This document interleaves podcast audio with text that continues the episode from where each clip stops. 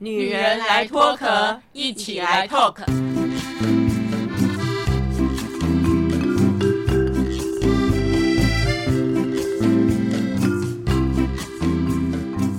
女人的一生中，在每个阶段都有不同的课题与挑战。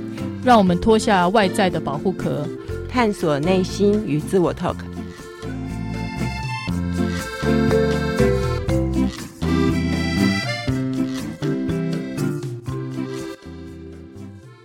听众朋友晚安，非常欢迎您来收听《女人来脱壳》啊！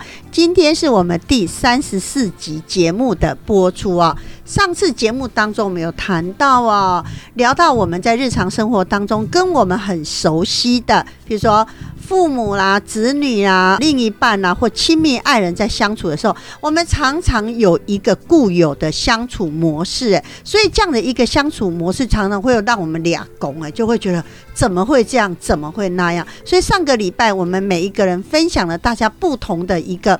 思考点呢？今天我们要持续这个话题来聊聊，就是哦，为什么我们不能跳脱我们固有的模式呢？今天我们要跟阿桃、左拉会议来聊天，大家晚安，晚安。其实丁丁最近有一个朋友呢，他是这样，他跟我说：“丁丁，我真的忍无可忍了，我想要离职。”我说：“不会吧？你在这个工作已经十五年了，而且你们最近不是主管啊，决定要升谁当主管，在做一个竞争吗？我看你很有主管相啊。”他说：“不可能，我隔壁那个邻居哦。”一定是他，然后我就是因为他，我想要离职，你知道，他对我永远就是哦不苟言笑，然后每次呢有什么计划案，有什么事情，他一定举手说啊，他他他就叫我去做，哎哎干嘛？我跟他的职等是一样的啊，他把我当小的在使唤呢。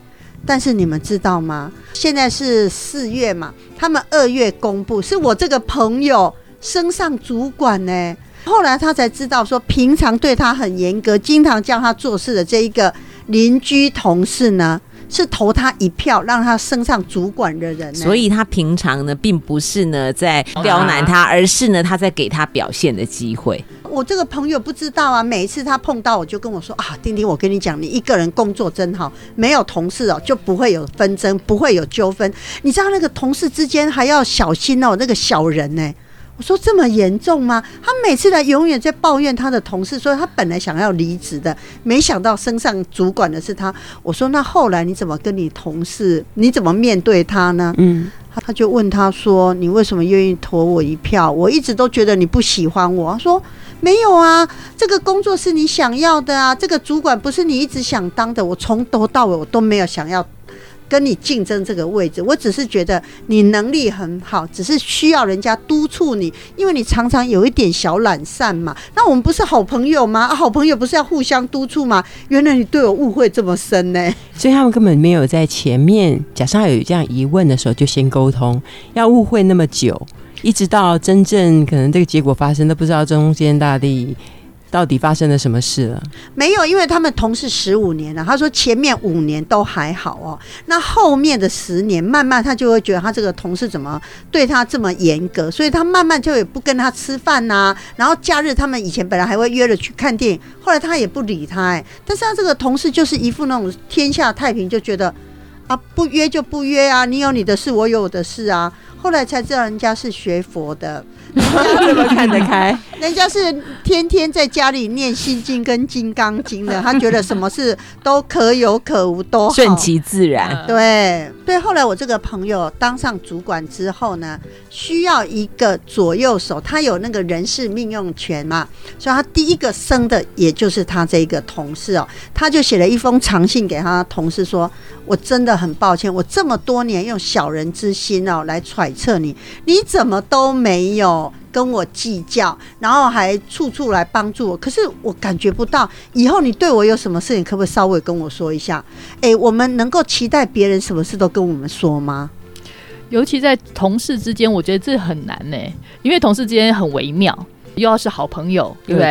又有竞争关系。僧多粥少嘛，这一定的，因为主管职就是那几个，除非是真的，就像碰刚才那个状况，其实还蛮幸运的，就是有的人觉得他并不那么希望有这个位置，但如果假设两个都是，那这样的状况其实的确是比较辛苦，所以一般在企业里面，同事之间其实我知道的现状有很多，其实都比较保持等距的关系。不同的部门呐、哎是的反而可以成为好朋友。对对对，我尤其在比较大的组织里面，大部分都是跨部门感情比较友好，同部门里面大家比较小心翼翼，嗯，坦开心胸来说，这样子其实相对是比较难的。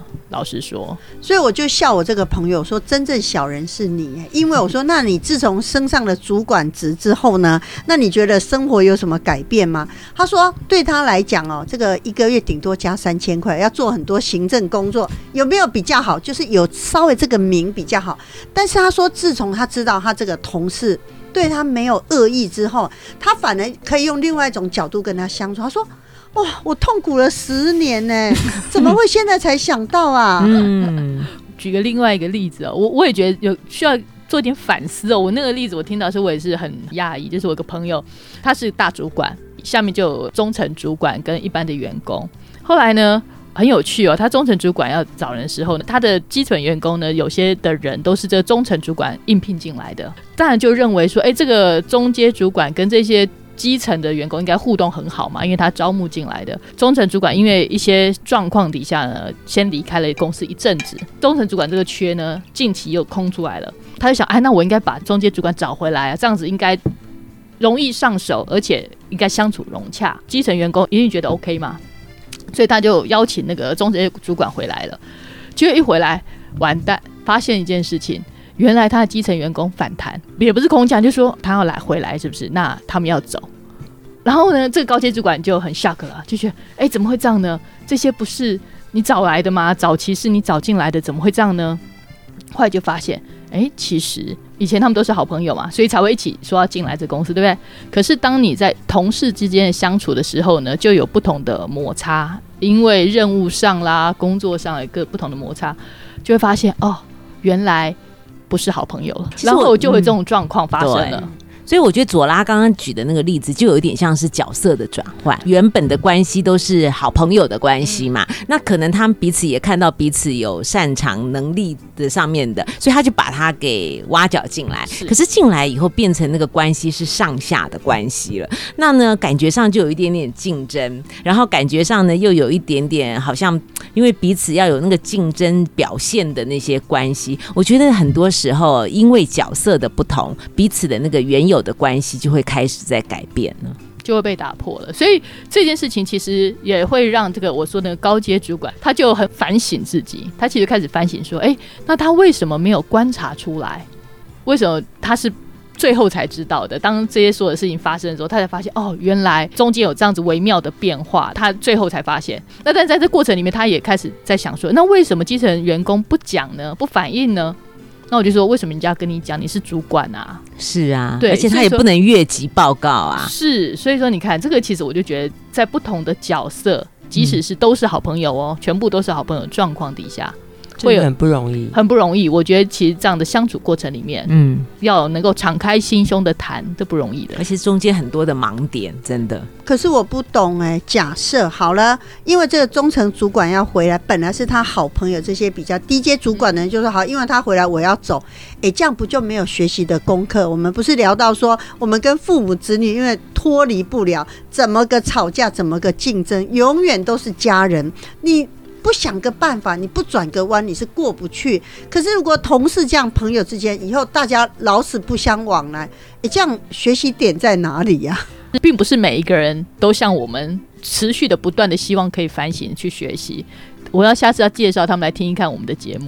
对对，而且我觉得人很容易是在那个情绪中，然后出不来。集体意识是很可怕的耶。当一个人有这样想法，然后发现其他人也有这样的想法的时候，就会认为自己我们这一群人的想法是对的。我觉得这个是一种很奇妙的关系，好像也是有点像霸凌，对不对？可能都有点关系。所以我觉得很多时候，当你能够排除众议，或者是在大家都芸芸众生的想法都是这样的时候，你。突然脑筋要很清醒的看到一些事情，其实那真的很不容易。而且我觉得啊，如果如果好，假设这些要走的人其中之一，他有觉察到说，哎、我好像不能够这样子。哎、有时候真的在职场上，他好像也不好意思说，我自己留下来，你们通通都走。哦，那那个那个搞不好大家会觉得他是叛乱 叛叛他对啊，我自己在职场其实发生过这样的类似状况，就是我先进到某个公司，然后我把我的好朋友都找进来，但是因为我先进来了，所以主管变成是我，他们是我的 member。嗯，老实讲，那个在角色定位上，真的都要有很大的一个同理心哦。比如说，他知道，诶，就是我找进来的，所以他们很多条件我都必须要帮他们先谈。所以老实讲，那个过程也是有点尴尬。到后来还发生一件更奇怪的事，就是比方说一进来，可能还不是在我自己的部门，还有人被分到其他部门，然后就有人说，为什么我不是跟你？嗯你不是说我是跟你一起工作吗？好，就类似这样。那还有一种是两边就有点小竞争关系，有绩效竞争的时候，他就会觉得我比较照顾谁，没有照顾谁。哦，我觉得这个真的很难。那当下我觉得，因为我们是女性主管，我觉得我比较注意这个问题，所以我都是很密集的找来做心灵对话，因为我不希望有这种误会发生，因为大家都会自以为。就是把自己的那个角色看得非常重要，我对你最有价值，你给我的评分，你给我的资源应该最多。但是其实你就管理者来讲，他很多是要公平的。我给了你一次，我下次也要给别人。其实有时候也要有一点点轮替，但是每个人都不会是这样想，都觉得我最有贡献。所以哦，我觉得我那时候好忙着做好多心灵辅导哦，很辛苦。但是你真的就觉得那个就是一个职场上避免不了的一个问题，即使是很好的朋友。即使都可以很坦白的讲很多心里话的，真正碰到那种利益上的问题，还是会跑出来。所以常有人说啊，父母啊对待子女就像五个手指头伸出来都不一样长啊，所以怎么可能一样？同样的道理，在职场上啊，我们当然都需要最受到重视的那一个。诶，这个会不会？让我们想到，其实问题还是要拉回自己，所以我们要如何找到问题？但是我们就怕很多人，譬如说，好，阿桃现在找到了问题症结点，他知道了，他也看到了，那他先反省自己，检讨自己。可是呢，他找进来的朋友不这么想啊，所以有时候我们大家会不会很沮丧？就是呢，我可能跟我爸爸妈妈相处，跟我子女相处，跟我朋友相处，跟我同事相处，我是最会检讨的那一个。可是最后好像大家错都说我，哎，那这样到底还是谁的错啊？丁丁这样讲的时候，我突然会想到，我有很多朋友会觉得，他常常跟我讲，我都先检讨自己了，可是他检讨完都觉得我是对的，对的 你是错的。有我也听到很多这种，好像我觉得对那个这关系的那个解决，好像没有帮助，反而它会让他更有一种受挫感，好像被害的感觉。我都反省了，我都觉得我就已经是做到了，为什么你还不变？所以我觉得我们还是要回过头来，还是要看自己这块是不是有真的放下、哎，有真的愿意。就是跟你的那个另外一个要相处的这个人去做很好的和解，去做理解，而不是纯粹就是哦，我检讨完了，那换你呢？你是不是也应该检讨检讨了？我觉得刚刚那个阿桃在举那个例子的时候，就会让我想到说，好像像是那个案主啊，跟检察官啊，跟法官是同一个人，就是你懂我意思，就是他在检讨的过程中，就有点像是检察官嘛，哦，然后最后呢，他又当一个法官，然后判定说，哎，好像我最对，其他人都是错了哦。当我讲说案主、检察官跟法官你都是同一个人的时候，大家觉得很好笑。可是事实上呢，很多人都常常在扮演这样的角。色对，那可是呢，如果今天这三个人是不同的人扮演的时候，其实就会有比较客观的那个面相出来了。嗯，所以呢，这件事啊，我们讨论的重点也让丁丁想到，我上次不是谈到说，我曾经在过节的时候回家，就家人有一个冲突嘛，我那时候那一刹那都会觉得说。我爸爸应该出来说一句公道话，但是我在讲这句话之前，我是先反省了哦。我反省说，嗯，我那天的讲话态度，我是站在理智上啊，呃，家人之间本来就该要如何如何，可是最后我爸爸怎么没有出来讲一句公道话？我真的也是很标准的，我检讨了。检讨到最后是觉得我爸爸的不对，所以我觉得人不都是这样看不到，所以他不是真正的检讨。我觉得其实也不用讲到检讨，检讨表示有对错。我觉得人没有什么对错，就是只有他的立场跟对于那件事情他真正他的看法而已。所以我觉得能够理解彼此的看法，我觉得不是评断呢，不是评断说好像谁对谁错，谁要先说什么。我觉得其实不用，就好好的把话说开就好。这件事情也没有什么一定要去检讨的必要。所以呢，有一次我跟慧仪哦在聊一个话题是什么？当我们在面对一个问题的时候，我们很多人说没有啊，我都放下了，而且我都面对了。你怎么会说我没有呢？但是真正的放下哦，其实不是那么简单的。很多人带着情绪或带着问题的时候，你根本就放不下，然后他还要云淡风轻说我放下了。是啊，所以有时候想说什么叫做真正的放下呢？也许大家可以测试一下哦。那也许呢，你真正能够没有什么情绪，甚至呢很云淡风轻的去面对这件事情，甚至呢你在碰到这些事情的时候，你的内心是没有真正的那么大的一些起伏跟波澜，那可能你才能够说你好像已经开始慢慢的放下。可是我觉得都不能说你完全的放下，很难。我就常碰到很多人都说。哎，我不介意某一件事，但是他可能重复提了几次，我不介意这件事，我常会笑一下，这样，嗯，对，就这其实就很很明显、很清楚嘛，大家其实都知道，对。可是我我觉得这其实应该回来是说，看的是你到底人跟人之间互动相，你要要的结果是什么，这个角度去思考。如果假设我们在讲理。或者是说要不要放下，或者是说会不会据理力争，各种不同的检讨好了，或者不应该检讨的这种同理概念的话，你想要的结果是什么？你跟他互动关系，你希望是什么？如果你用那个来再回推回来的话，或许就会想想，哎，我现在其实是不是要用这样的态度，或用这样的想法？因为很多时候用争执的，或者是用坚持的想法，其实并不会达到。你想要的目的，因为我常看到一些好朋友，他们其实出发点真的都出于善意。我尤其有好朋友跟他长辈在互动的时候，真的都出于善意，就是告诉他爸妈说啊，怎样比较好，那样比较好，或者是爸妈去买个东西的时候，他就开始说你为什么买这么贵？或者是这个东西会怕被骗，好，其实其实完全的，我往在旁边看就知道他完全出于善意。可是当他在讲这件事情的时候，他爸妈就会开始很紧张，就会觉得很受伤，要么好像被质疑买错东西了，或者是觉得说好像不信任啊。他他爸妈就开始解释说没有啊，他买这个东西哦是多好多好，是为了什么什么。可是其实我就发现这两个的互动过程里面其实很有趣哦，一个在表达善意，可是一个要赶快跟他讲说。不是这样，他没有犯错。我就常说，其实都是为了这个家好，就是为了买了这东西，希望彼此好。我觉得，如果假如退回来去看，说你其实是到底要达成什么目的，你要的关系是哪一种，那你就回来就可以想到说，哦，我其实是只要说声谢谢，或者觉得哎，好棒哦，其实这件事情就结束了，而且大家就很开心了。那我想举一个例子，你看我们女人来脱壳，我们四个人，其实我们四个人的工作也有分工。那四个人分工是在某一个默契之下已经分配好的。可是我觉得我们四个人很棒，就是每个人去做好自己角色的时候，没有人会去质疑说你为什么不早点给我，或者说你为什么没有怎么样，而是把自己东西做完之后，我们接下来一定都哦好棒，谢谢。就是没有什么事是理所当然，或者好像变成大家的一个压力。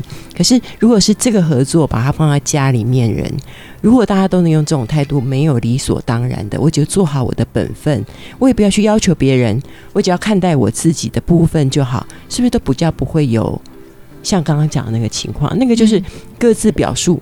可是问题是，每个人他心里面有另外一个目的，我就是只是要得到一个，比如说，不管是认同还是说。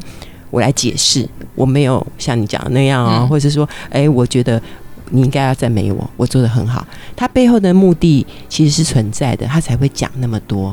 可是，如果像我们真正是这样的合作，没有人有任何目的，只是要把节目做好。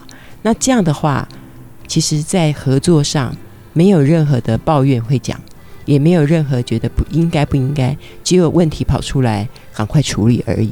我从这件事情看到，如果我们都能够把家人这种很难搞的关系，把它当做是一个新的，每次都是朋友关系来相处的话，或许就可以平心静气。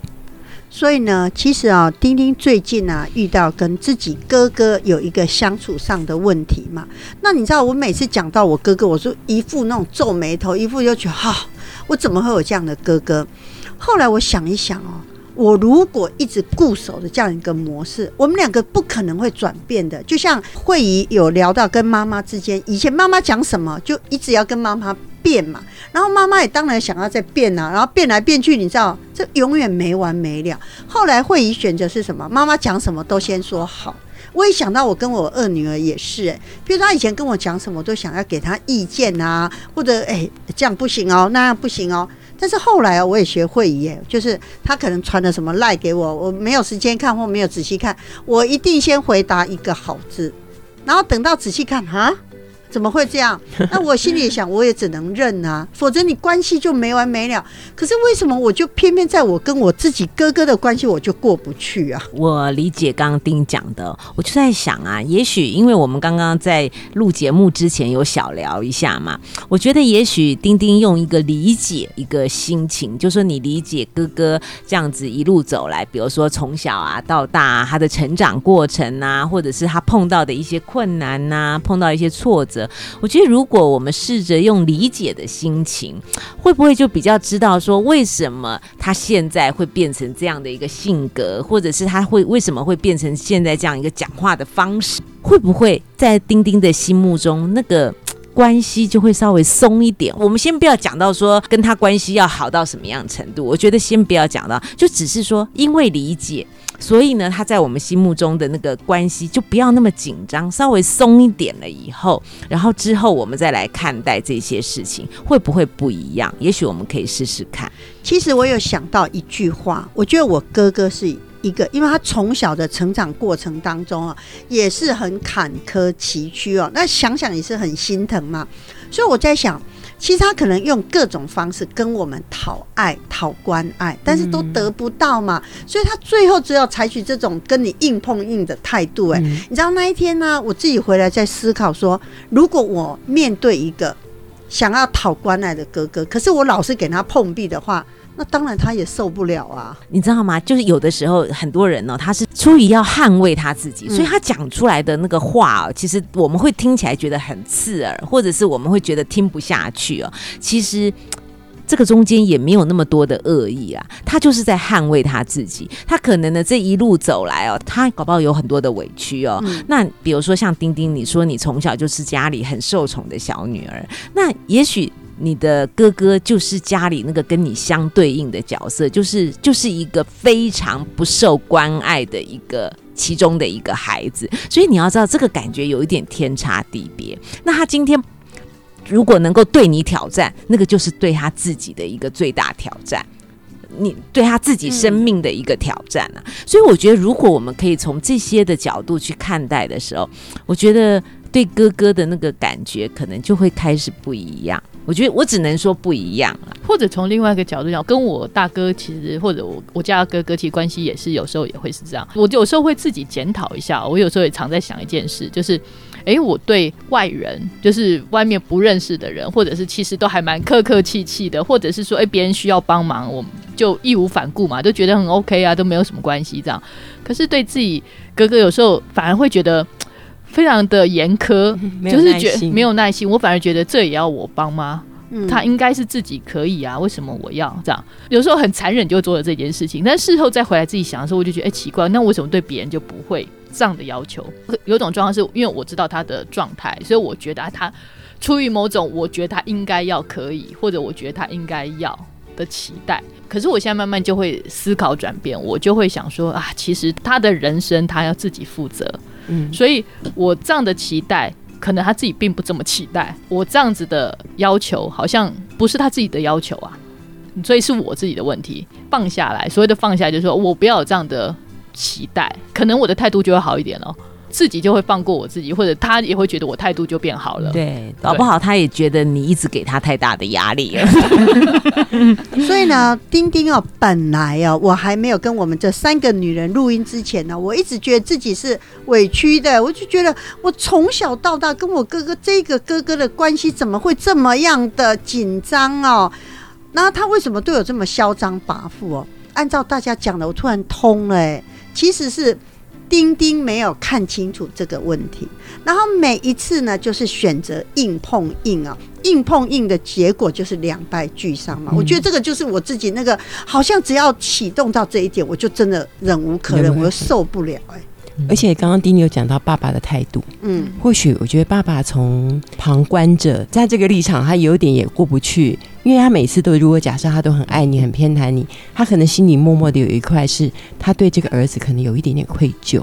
那某些事件，或许他也觉得他不能出来裁决什么，因为他不是你嘛，可能是下你们的孩子的问题，他可能觉得不适合站出来做个。他最常做的一个保护的动作了。除了刚刚阿桃讲的之外，我就想到我曾经以前有一个个案哦，他也是一个八九十岁的老父亲。他们以前呢在家里的时候，也是特别的护卫其中的一个孩子。然后在一次家里的一些争吵当中呢，他爸爸也没有怎么出声。可是事后他爸爸就跟了那个平常他特别护卫的那个孩子讲说：“爸爸今天呢之所以没有站出来说话，是因为。”爸爸不能够一辈子护卫你周全啊！那如果哪一天爸爸不在的时候，你一定要学习如何让自己安好。我现在做的这个事情是为了你以后。着想，哎，我觉得在那个当下，我这个朋友转述给我听的时候，我突然觉得这个老人家其实是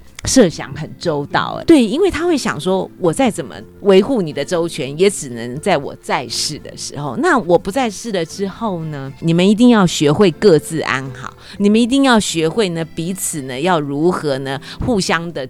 照应这样，那我觉得这个真的不容易耶，而且有的时候哦，很多话也不是，你知道，有很多的心意哦，不是话语能够一时表达出来的。所以我觉得，如果老人家哦有这样的一个心意，我觉得晚辈就是你就感受到收到那个满满的爱意就够了。所以今天我们从职场上哦的相处啊，谈到了跟家人之间的相处，也给丁丁上了很大的一课，就是呢，我们怎么能够期待别人来护卫你，别人来给你一个公道呢？其实问题还是在你自己哦，你内心的那一道墙，如果不要筑的那么高，不要觉得自己跟别人不一样的话。其实这个根本都不是重点呢，那重点到底在哪里呢？重点就是在你想到这一个点的时候，你要如何的做改变嘛。嗯，所以我们要针对这个话题呢，我们就下次见喽，拜拜拜拜。女人来脱壳，每周二晚上六点半跟您一起来透壳。如果你喜欢我们的节目，欢迎帮我们订阅加五星好评哦，并分享给你身边的朋友一起来收听啊！